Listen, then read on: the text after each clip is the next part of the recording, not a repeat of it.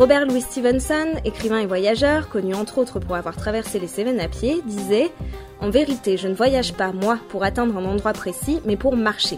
Simple plaisir de voyager. S'il y a une personne qui incarne parfaitement ce proverbe, c'est bien Céline qui nous raconte son histoire aujourd'hui. Céline, je l'ai rencontrée il y a quelques années dans un volontariat à Valparaiso, au Chili. À l'époque, on la surnommait tous la peleuse d'orange. C'était une manière de la taquiner sur son incapacité totale à se rendre d'un point A à un point B sans faire d'immenses détours au gré de ses idées et de ses rencontres. Aujourd'hui, elle nous raconte comment elle a attrapé le virus du voyage à 15 ans, comment elle est tombée amoureuse du Chili, et elle nous raconte aussi comment tous ces détours l'ont amenée aujourd'hui à découvrir et à adopter un mode de vie profondément nomade. Virage est un podcast produit par Koala et soutenu par Chapka, expert de l'assurance voyage. Il est animé par Julie Desbiol et produit par Antonin Colladon. Bonne écoute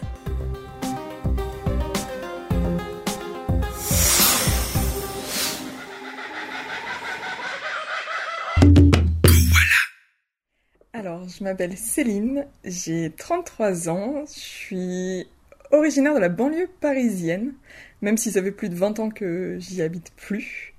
Aujourd'hui, quand on me demande, je dis souvent que je suis sévenole et que je viens euh, d'à côté de Montpellier. Alors, ton premier voyage en solo, tu l'as fait très jeune puisque tu avais 15 ans. Comment ça se fait qu'à cet âge-là, tu aies eu euh, cette envie de voyage? Euh, Alors, je regardais beaucoup de séries américaines et de films américains à la télé. Et en fait, je voulais savoir si ce que je voyais dans la télé, ça correspondait à la réalité. Enfin, ça me paraissait un peu gros pour que, pour que des gens vivent comme ça ailleurs et je voulais, je voulais voir par moi-même ce qui se passe euh, à l'autre bout du monde. Enfin, j'ai demandé à ma mère, j'ai dit à ma mère que je voulais aller voir euh, ce qui se passait euh, ailleurs, dans un autre pays. Et là, en fait, sans trop réfléchir, elle, elle m'a dit, d'accord, mais c'est toi qui te débrouilles. Enfin, tu trouves comment faire pour y aller, et si tu trouves, t'y vas, quoi. Bon, bah, on avait un ordinateur dans toute la maison. Je me suis mis quelques heures sur Internet. J'ai vu qu'on pouvait partir et j'ai dit, bah, c'est bon, j'ai trouvé, donc je pars, quoi. Je suis partie un an au Costa Rica. Je savais même pas où ça se situait sur la carte. Je savais même pas que c'était en Amérique centrale. C'est maintenant on en parle du Costa Rica, c'est une destination touristique euh, vraiment euh, à la mode et, on en parle tout le temps. Mais à l'époque, même quand je parlais du Costa Rica autour de moi, personne ne savait euh, où c'était. Donc je me suis dit, bah moi je veux savoir où c'est, donc j'y vais quoi. Donc j'étais dans une famille d'accueil costaricienne. J'allais au lycée au Costa Rica. Et j'ai vu que ce qu'on nous montrait euh, à la télé, c'était pas toujours euh, ce qui se passait dans la vraie vie. Donc tu es resté un an au Costa Rica et le retour, ça a vraiment pas été facile pour toi. Est-ce que tu peux nous raconter? Je pense que j'ai eu mon premier choc euh, culturel du retour. Juste, je me trouvais plus à ma place en France. j'avais énormément grandi, enfin, j'ai fait beaucoup de choses. j'ai appris une autre façon de vivre j'avais un autre rythme au Costa Rica, parce qu'au Costa Rica, par exemple, euh, le soir, quand j'allais chez des amis, ils me raccompagnaient chez moi, mais avec des machettes. au cas où il se passe quelque chose, en fait, pour être sûr de pouvoir euh, se défendre. Donc, ils avaient chacun des machettes euh, dans les mains. Je rentre en France, dans les Cévennes. Bon, mes potes n'avaient pas de machette, en fait, pour aller dans les villages ou dans les fêtes votives. Je sentais que mes amis, en fait, évidemment, ils avaient grandi, ils avaient évolué mais pas, pas à mon rythme. Il y avait un, gros décalage. Ça a été très très dur pour eux comme pour moi, parce qu'au final, enfin, ils voyaient que j'étais plus à ma place, moi je me sentais plus à ma place. C'était assez compliqué. Et, et, là, je me suis dit que en fait, ce que je voulais faire, c'était juste euh, voyager. Enfin, j'ai vite ressenti ce besoin de, de repartir et de, de, continuer à voir, en fait, à me nourrir euh, d'autres cultures et à voir ce qui se passait ailleurs. Et, et là, ouais, j'ai compris que qu'il fallait que j'oriente ma vie vers les voyages. Après, on, parle beaucoup genre du virus du voyage ou qu'on devient accro au voyage et et là, ça a un peu été ça. C'était le fait aussi que je me sente pas à ma place en France, alors qu'au Costa Rica j'étais bien. Je me suis dit ouais que que si j'étais bien ailleurs, je pourrais peut-être être bien aussi dans d'autres pays qui soient ni la France ni le Costa Rica. Et il fallait juste que j'aille voir en fait. À partir de ce moment-là, Céline reste fidèle à son envie et dès qu'elle peut, elle voyage. Service volontaire européen, Erasmus, stage, tout est prétexte à découvrir un endroit de la Terre. C'est comme ça qu'elle découvre le Chili.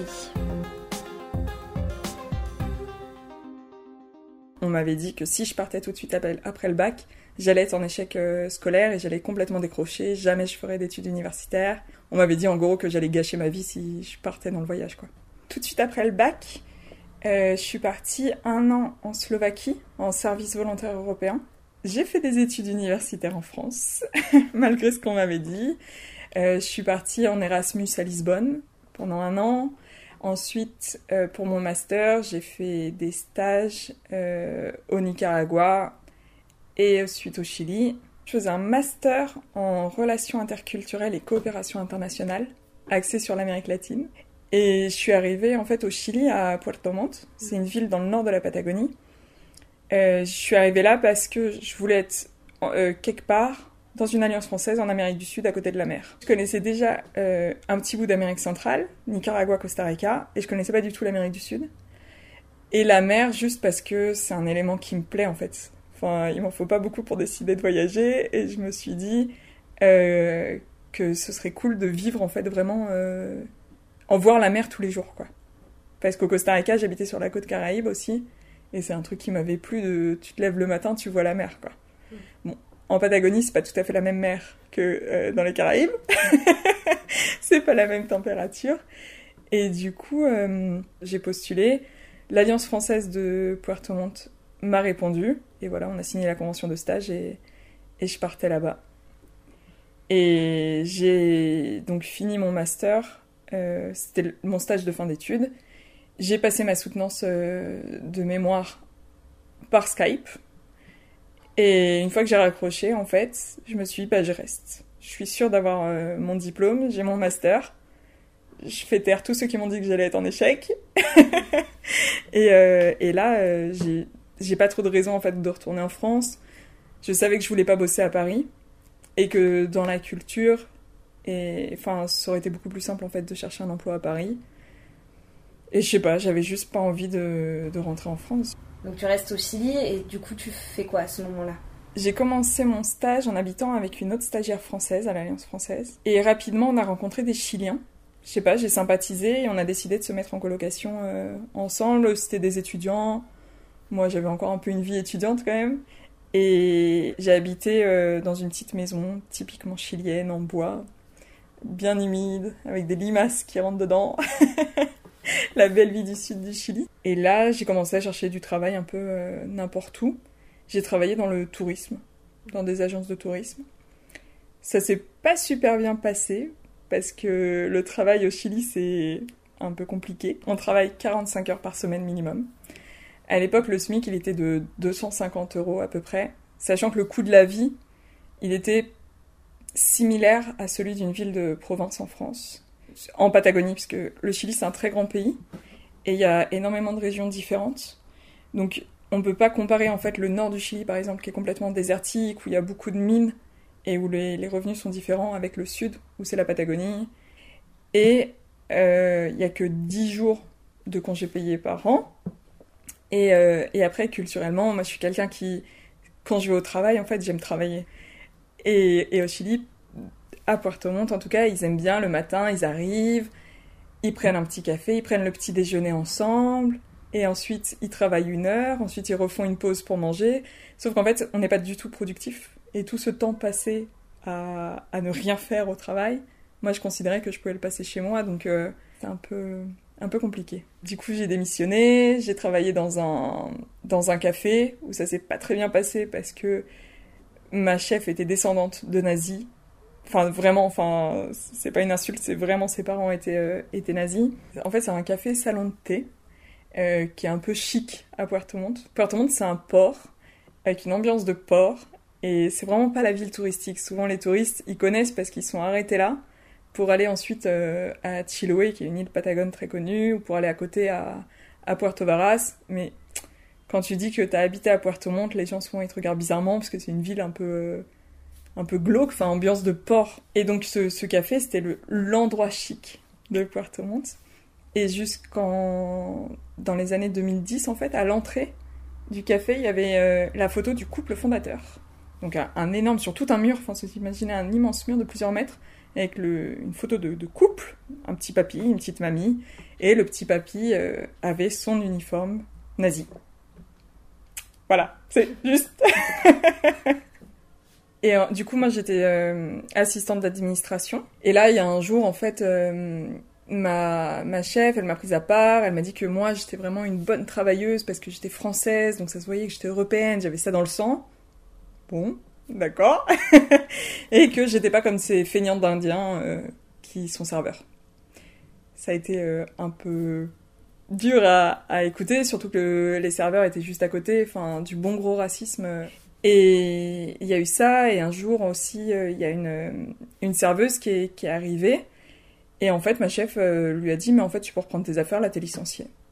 Donc sans préavis ni rien. Enfin, c'est quelque chose aussi qui est compliqué au Chili parce que on n'a pas, il n'y a pas un code du travail comme en France et les employés euh, sont pas aussi bien entre guillemets. Enfin, voilà, ils sont pas aussi, voilà, ils sont moins protégés que qu'en France et et moi ça m'avait vraiment choqué. Et, et, du coup, un jour, j'ai juste envoyé un texto avant d'aller au travail en disant, en fait, aujourd'hui, je viens pas, je démissionne parce que j'aime, enfin, j'aimais pas comment elle traitait les, les autres employés, j'aimais pas du tout ce, ce racisme en fait euh, anti-chilien alors qu'elle est chilienne, enfin même si elle est descendante euh, d'Allemands, et pro-européen, enfin c'est pas parce que je suis française que que je suis meilleure que d'autres et, du coup moi ça me dérangeait.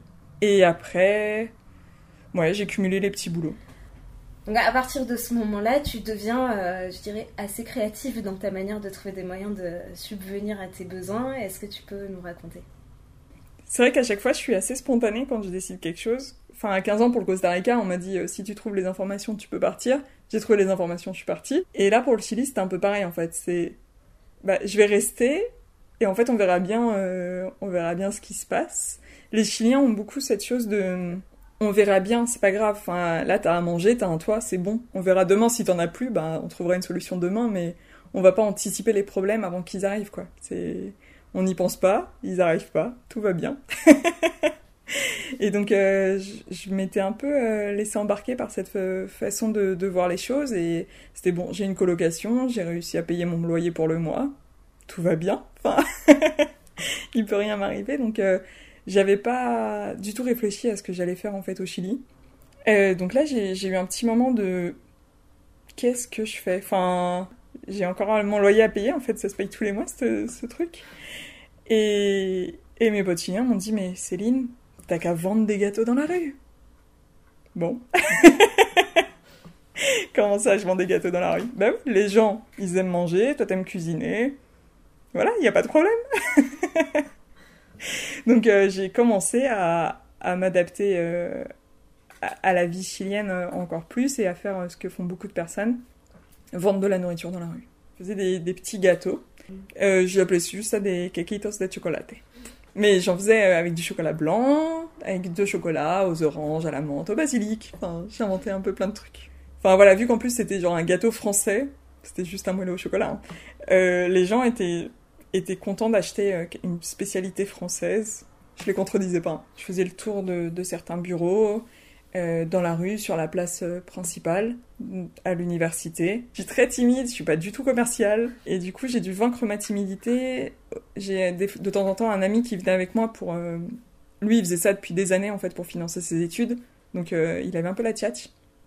Donc il m'a aidé, il m'a appris les, les rouages du métier. C'était rigolo parce que du coup je faisais mes propres horaires.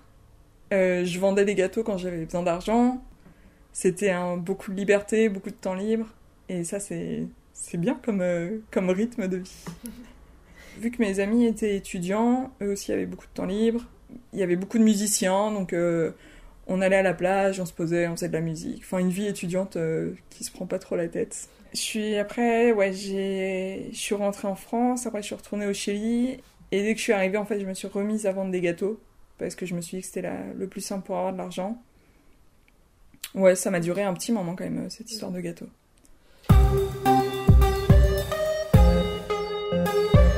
Pendant 7 ans, la vie de Céline devient donc mi-chilienne, mi-française.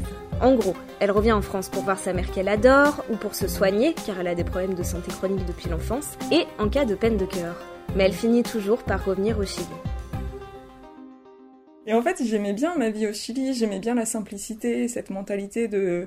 Il n'y a pas de problème en fait. Et, j'aimais bien ce, sentiment de liberté, d'être à l'étranger, de parler une langue étrangère tous les jours, d'être au bord de la mer, même si Puerto Montt, comme je disais, c'est un port et c'est pas très sexy comme ville. Enfin, tu vois des lions de mer tous les jours, t'as as une île juste en face qui est, trop belle. on voit les volcans enneigés toute l'année. Et, juste, c'est le Pacifique, quoi. Enfin, c'est quand même trop, enfin, c'est quand même trop chouette. Il y avait une, bonne ambiance et j'avais vraiment de très très bons amis là-bas. Mes amis français, eux, ils, bah, ils, étaient tous diplômés, donc ils, ils, commençaient à trouver du travail, à être dans un rythme plus sédentaire et, à savoir un peu ce qu'ils voulaient faire de leur vie. Moi, je réfléchissais encore à quand je serais grande. Donc, euh... euh, ouais, j'étais, je me sentais mieux au Chili, donc euh, c'est pour ça que je suis retournée là-bas. Sur euh, 7 ans, je crois. Là, ouais, mon premier voyage au Chili, c'était il y a 7 ans, je crois. En tout, j'ai passé 4-5 ans au Chili. Donc en faisant des allers-retours avec la France, puis après avec Madagascar. Mais ouais, je sentais en fait que j'avais un lien avec le Chili et que j'avais une, une histoire avec ce pays. Et, j'aimais bien y retourner. Et après, je me faisais un peu attraper, en fait, euh, prise au piège par, par l'ambiance et par, euh, par tout ce qui se passait là-bas, par les amis, par, euh, par les paysages. Une fois, je suis arrivée à Puerto Montt en disant je reste deux semaines, je suis restée six mois. Donc, ouais, un peu un piège. Il y a eu une fois où je suis partie sans savoir quoi faire. Après, je suis rentrée en France. Ah oui, après, je suis partie parce que j'avais comme projet d'aller de, du coup d'Ushuaia ou de Puerto Williams, qui est encore plus au sud, jusqu'en Alaska en stop. Donc, tu aimes particulièrement voyager en stop, c'est une de tes marques de fabrique. Pourquoi t'aimes tellement ce mode de voyage? Moi, je voyage pour voir les paysages, mais surtout pour connaître d'autres cultures, pour rencontrer des gens, pour savoir ce qu'ils pensent, comment ils vivent, euh, pour qu'ils me racontent leurs recettes de cuisine. Et, ça, c'est possible en stop, en fait. Parce que du coup, on est dans un endroit confiné à deux ou à quatre, enfin, et, on n'a rien d'autre à faire que de se parler. Je sais pas, j'aime ces, rencontres éphémères. Enfin, je sais que les personnes, je les reverrai pas. Souvent, je connais même pas leur prénom ni rien, mais j'aime euh, que pendant un instant, la personne, elle, me parle euh, soit de, je sais pas, soit de sa bouffe préférée, soit du dernier livre qu'il a lu, ou, ou qui me raconte euh, ses anecdotes sur les animaux. Et j'aime aussi le fait euh, de tout ce qui peut sortir. En fait, c'est l'inconnu. Euh, on ne sait pas du tout qui va s'arrêter.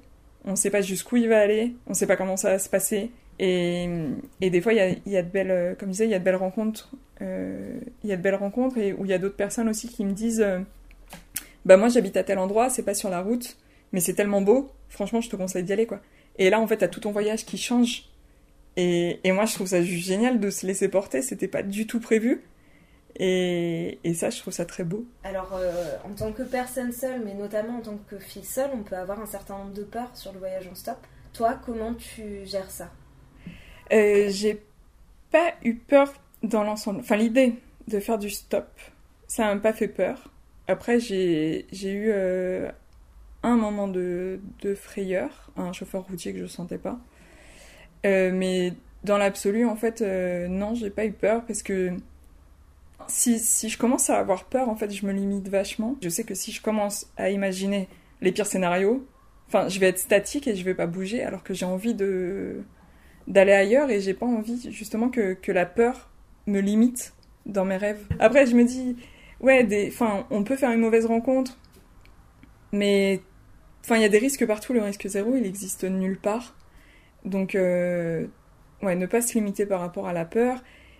Et pour les conseils, par contre, euh, justement être consciente, en fait, savoir que qu'il peut se passer quelque chose et savoir qu'on est légitime, par exemple, euh, si on fait du stop, il y a quelqu'un qui s'arrête et on le sent pas, genre c'est physique, juste on se sent pas à l'aise avec la manière dont la personne a dit bonjour, tout simplement, et ben on dit non, on monte pas dans la voiture. En plus, on n'a pas à se justifier. Enfin, c'est vrai que c'est con, la personne, elle s'est arrêtée et elle a perdu 30 secondes de sa vie à s'arrêter à nous demander où on allait. Enfin, c'est pas non plus euh, la fin du monde. Donc euh, ça m'est arrivé deux, trois fois. Il y a une, autre fois, ça c'était en Europe, où, en fait euh, j'ai dû demander à sortir du camion parce que la personne, elle m'avait mis trop mal à l'aise. Donc là, je lui ai dit, bah, s'il vous plaît, vous arrêtez, en fait, je descends là. Euh, la personne ne voulait pas. bah, du coup, j'ai menacé d'appeler les flics et là, du coup, ça, ça a réglé le problème. Mais c'est tout. J'ai quand même eu beaucoup plus de bonnes expériences en stop des personnes qui m'invitent à manger, qui, qui m'invitent à dormir chez eux, ou juste des bons moments où on rigole bien. Et même si c'est pas longtemps, c'est 15 km, 300 km. Mais voilà, j'ai plus de, de, bons souvenirs de stop. Ça, je peux en raconter, mais pendant des heures et des heures. Que là, mes mauvaises expériences, c'est ça, quoi. C'est deux fois, je suis pas montée dans un camion et une fois, euh, j'ai fait semblant d'appeler les flics pour sortir. Euh, pareil, si jamais euh, la personne elle roule trop vite parce que en fait on s'aperçoit qu'elle a bu ou que ou qu'elle est droguée, là aussi on peut demander en fait à s'arrêter. Ne pas oublier que qu'on est légitime à, à, se protéger et à, à s'écouter et, et, tant pis si en fait on, on met 3 heures au lieu de mettre 10 minutes pour arriver euh, d'un point A à un point B, mais au moins on y va en vie et, et on évite les accidents. Attention spoiler, Céline n'est jamais arrivée en Alaska. Pas parce qu'elle n'a pas pu, mais plutôt parce que libre comme elle est, elle a continué à suivre ses envies, ses amoureux, les occasions de volontariat ou de boulot qui se présentaient, et tout ça ne l'a jamais menée plus haut que le Pérou. Et en 2020, l'année d'arrivée du coronavirus, elle est obligée de rentrer en France, mais reste une voyageuse dans l'âme. Elle devient rédactrice web, métier rêvé des nomades. Partir parce que t'as le cœur brisé, c'est dur. Partir en laissant un amoureux parce que t'as des problèmes de santé, c'est très dur partir sans dire au revoir à personne, c'est carrément horrible. Parce qu'il y a une pandémie et que, et que tu pars du jour au lendemain. Enfin, c'est quand même euh, très compliqué. J'étais soulagée d'être euh, d'être chez ma mère, de voir que ma famille allait bien, de me dire que s'il m'arrivait quelque chose, en, pas en allant dans l'extrême, mais si, si je devais mourir euh, de la Covid, enfin c'était important que mon corps soit près d'eux. Enfin c'est très con, mais enfin en cas de pandémie du coup, tu te dis en fait il y a plein de gens qui meurent. Et ouais pour moi ça c'était vraiment très important. Et en fait ça m'a soulagée. Et ouais le retour il a été assez difficile. Après j'ai eu de la chance aussi de, de tout de suite me remettre dans le bain des voyages en Europe. Enfin je suis arrivée du coup début mai je suis arrivée. Et en fait genre 15 jours après j'ai une pote qui me dit euh, Céline euh, euh, là je suis dans le sud faut que j'aille à Brest. On y va en kayak Ok. En fait, j'ai pas, eu le temps de réfléchir. on a traversé la France de Roanne à Brest. En un mois et demi, on a descendu la Loire et ensuite le canal de Nantes à Brest. On n'a pas vu ça comme un défi sportif, c'est juste que elle, ses parents habitaient euh, à Brest. Euh, le train, ça coûtait cher, elle voulait pas prendre l'avion et il n'y avait pas de covoiturage. Bah, qu'est-ce qu'on fait? On prend un kayak. Enfin, c'était vraiment dans cette optique-là de on se déplace en visitant et en prenant notre temps, sans trop forcer, parce que le kayak c'est quand même cool. Donc euh, ouais, c'était pas du tout un défi euh, sportif de traverser la France en kayak et c'était chouette. Et après ça, j'ai continué à voyager. J'étais, euh, du coup, j'en ai profité pour aller chez mon frère qui est sur la Côte d'Azur et découvrir cette région qui est, vraiment magnifique. en plus, il fait beau. il n'y a pas besoin de kawaii là-bas. j'ai fait ça. J'ai initié une pote à la randonnée itinérante. Elle en avait jamais fait et et moi, c'est quelque chose qui, qui, me plaît énormément. Donc, euh, j'ai pas mal baroudé, ouais. Euh, avant le deuxième confinement. Là, pour le deuxième confinement, je me suis dit non, mais j'ai besoin de bouger. Du coup, j'ai réussi à être embauchée en tant que factrice, en plus de la rédaction web. Euh, je l'ai fait pour, euh, pour pas être enfermée. Et c'est chouette de, de rencontrer des gens, d'être dans ma petite voiture. C'était comme des petits voyages tous les jours. je découvrais un autre coin des Cévennes. Et, euh, et c'était, c'était chouette, ouais. Je me faisais des mini road trip euh, à la journée. et ensuite, ben, j'ai refait de la randonnée itinérante. Et là, je continue encore à voyager. Je reviens d'un tour de Corse en kayak euh, gonflable avec la même amie avec qui j'avais traversé la France. Et ensuite, je vais prendre mon vélo pour aller de Toulouse au moins jusqu'à Bruxelles euh, en passant par le littoral en fait. Parce que j'ai une amie qui est à Bruxelles. Elle le sait pas encore, mais je compte aller la voir du coup. c'est ma motivation. Laura, j'arrive bientôt à Bruxelles. euh, et, ouais, en fait, j'ai envie de prendre le temps de revoir des gens.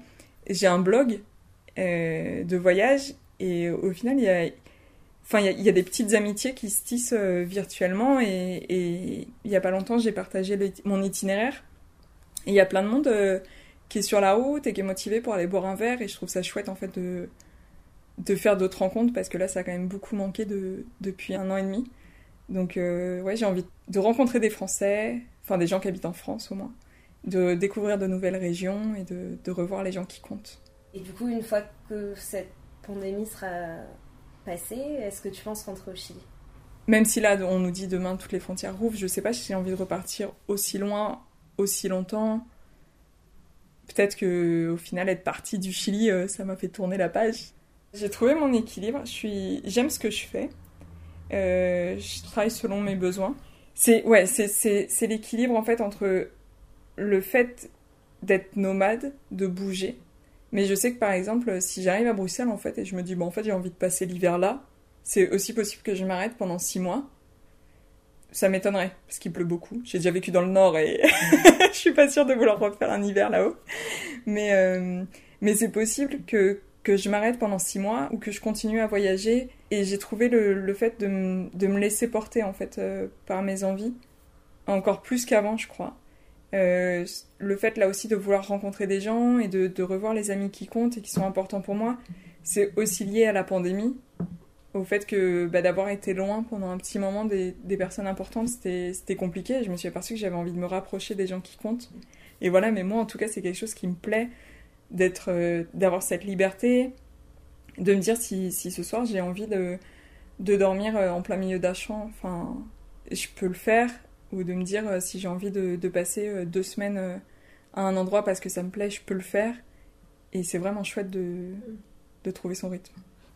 J'ai commencé à voyager du coup à 15 ans, et c'est ce que j'ai fait tout le temps. Euh, le plus longtemps que j'ai vécu dans un endroit de manière consécutive, ça a été 18 mois. Voilà, c'est pas quelque chose que je connais en fait la sédentarité. Je je sais pas ce que c'est euh, avoir vraiment une routine ou avoir vraiment euh, mes amis à un seul endroit. C'est pas quelque chose de, que je connais donc c'est pas forcément quelque chose qui m'attire non plus. J'ai toujours aimé être euh, en mouvement, être plus à l'extérieur qu'à l'intérieur. Pareil, avoir une tente, bah, le confort il est complètement euh, il est assez, il est assez réduit. Mais euh, moi, ça me plaît et, ça me va et c'est là où je me sens bien. J'aime ne pas savoir où je vais dormir tous les soirs. J'aime ne pas savoir ce que me réserve la journée. C'est ça ma zone de confort en fait. Pour moi, être posé à un endroit et, devoir commencer à avoir une routine, ça me fait flipper en fait. Alors que être dehors et ne pas savoir ce qui va m'arriver, pas savoir ce que je vais manger, si je vais trouver un truc, ou pas savoir je vais dormir, ou quelle rencontre je vais faire, mais ça, pour moi, c'est la facilité. Enfin... Alors, ça fait 17 ans du coup que tu voyages et t'as beau être coincé en Europe pour le moment, tu t'arrêtes pas. Euh, du coup, est-ce qu'il y a un apprentissage en particulier que tu retiens, que tu ferais ressortir de toutes ces années de voyage? Euh, J'ai appris à m'écouter. Ça peut paraître peut-être un peu cucu ou, un peu bête, mais j'ai appris justement à écouter mon corps, à écouter mes envies. On parlait d'instinct ou d'intuition et, et en plus je suis une personne assez introvertie ce qui est alors que j'adore la rencontre j'arrête pas de dire que c'est trop bien de rencontrer des gens mais des fois ça me coûte un peu mais j'ai appris à écouter ce dont moi j'avais besoin. Euh, j'ai appris en fait aussi à accepter que en fait j'étais la priorité de ma propre vie enfin je suis la seule personne à qui je vais vivre euh, toute ma vie quoi donc c'est important que je me connaisse c'est important que que je sache ce que je veux ce que je veux pas enfin ça peut paraître égoïste, mais c'est un, égoïsme que je trouve un peu positif, c'est d'apprendre à, se connaître. Moi, je voyage souvent en solo, donc euh, je suis souvent toute seule euh, dans ma tente, et, c'est vrai que c'est important de se connaître, et, voilà.